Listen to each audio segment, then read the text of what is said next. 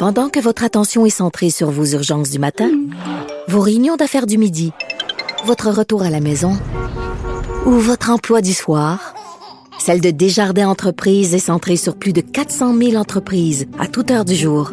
Grâce à notre connaissance des secteurs d'activité et à notre accompagnement spécialisé, nous aidons les entrepreneurs à relever chaque défi pour qu'ils puissent rester centrés sur ce qui compte, le développement de leur entreprise.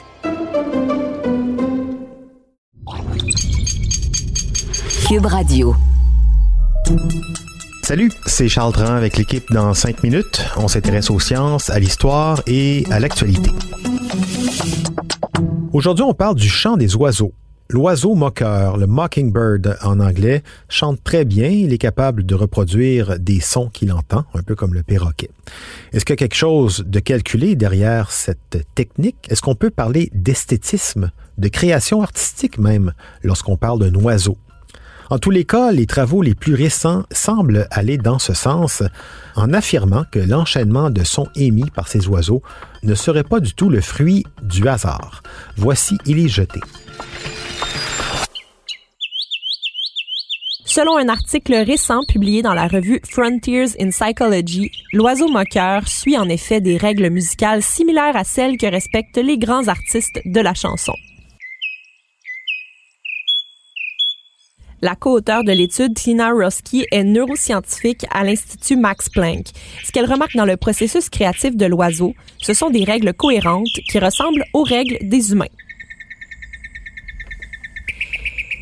Les moqueurs sont connus pour leur capacité à imiter d'autres oiseaux et certains sons de leur environnement à condition que ces sons-là tombent dans leur gamme acoustique. Par exemple, ils peuvent imiter les jets bleus, mais pas les corbeaux, les rainettes, mais pas les wawarons.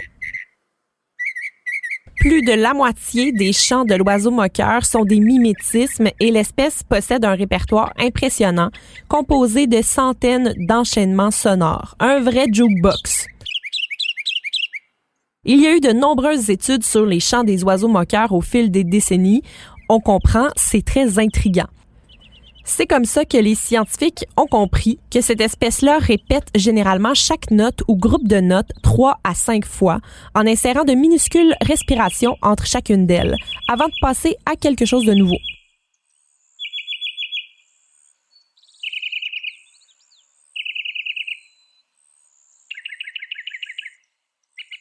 Une étude de 1987 a classé des milliers de chants de seulement quatre oiseaux moqueurs. Ils ont réalisé que 25% des suites de sons n'apparaissaient qu'une seule fois dans les données de l'échantillon. Ces oiseaux-là, ce sont des artistes qui savent se renouveler. Ce qui est moins compris, c'est comment les moqueurs choisissent les sons à chanter et dans quel ordre c'est-à-dire comment ils composent leurs chansons complexes. Ce qu'on réalise avec cette récente étude, c'est que ce n'est pas un échantillonnage aléatoire.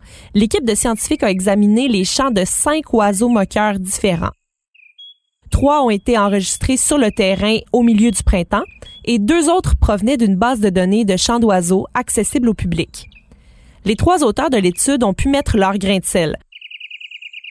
La spécialité de Tina Roski est l'analyse statistique des signaux des animaux. David Ruthenberg est un philosophe de la musique au New Jersey Institute of Technology.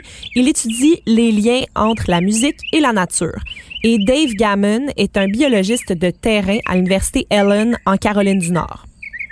Il a étudié les chants des moqueurs, dont un oiseau en particulier, pendant de nombreuses années. Pour eux, c'était vraiment important qu'on comprenne la triple expertise. Lorsqu'il est confronté à un champ complexe d'oiseaux moqueurs, un musicien entend une chose, un ornithologue une autre chose et un analyste une autre affaire. On peut parler d'une approche interdisciplinaire.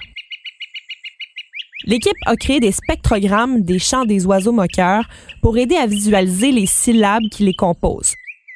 Au bout du compte, ils ont conclu qu'il y a quatre stratégies de composition de base utilisées par les oiseaux moqueurs lors de la transition d'un son à l'autre.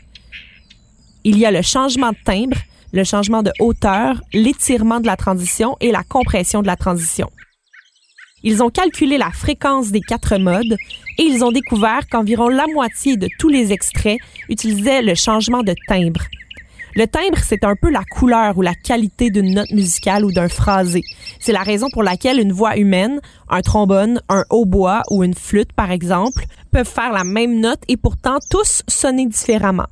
Le moqueur a donc tendance à reproduire les mêmes séquences de sons en ne changeant que le timbre de ceux-ci.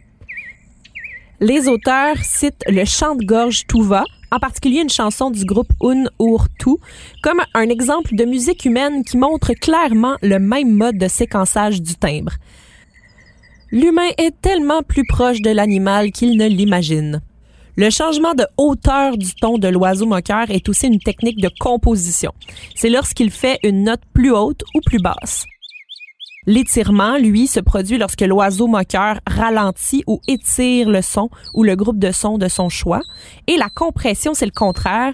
C'est quand une portion de la chanson est suivie d'une portion similaire qui est exécutée beaucoup plus rapidement, tout en conservant le même timbre et la même hauteur. Selon les chercheurs, Kendrick Lamar utilise une approche similaire dans sa chanson Duckworth de 2017.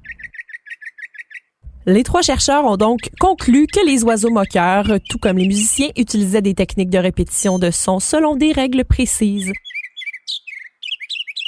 Il serait donc naïf, selon eux, de supposer que les oiseaux moqueurs n'ont pas de sens esthétique, d'autant plus qu'il existe déjà des preuves considérables de l'esthétique du chant des oiseaux chez d'autres espèces, comme les mésanges à tête noire et les moineaux des champs.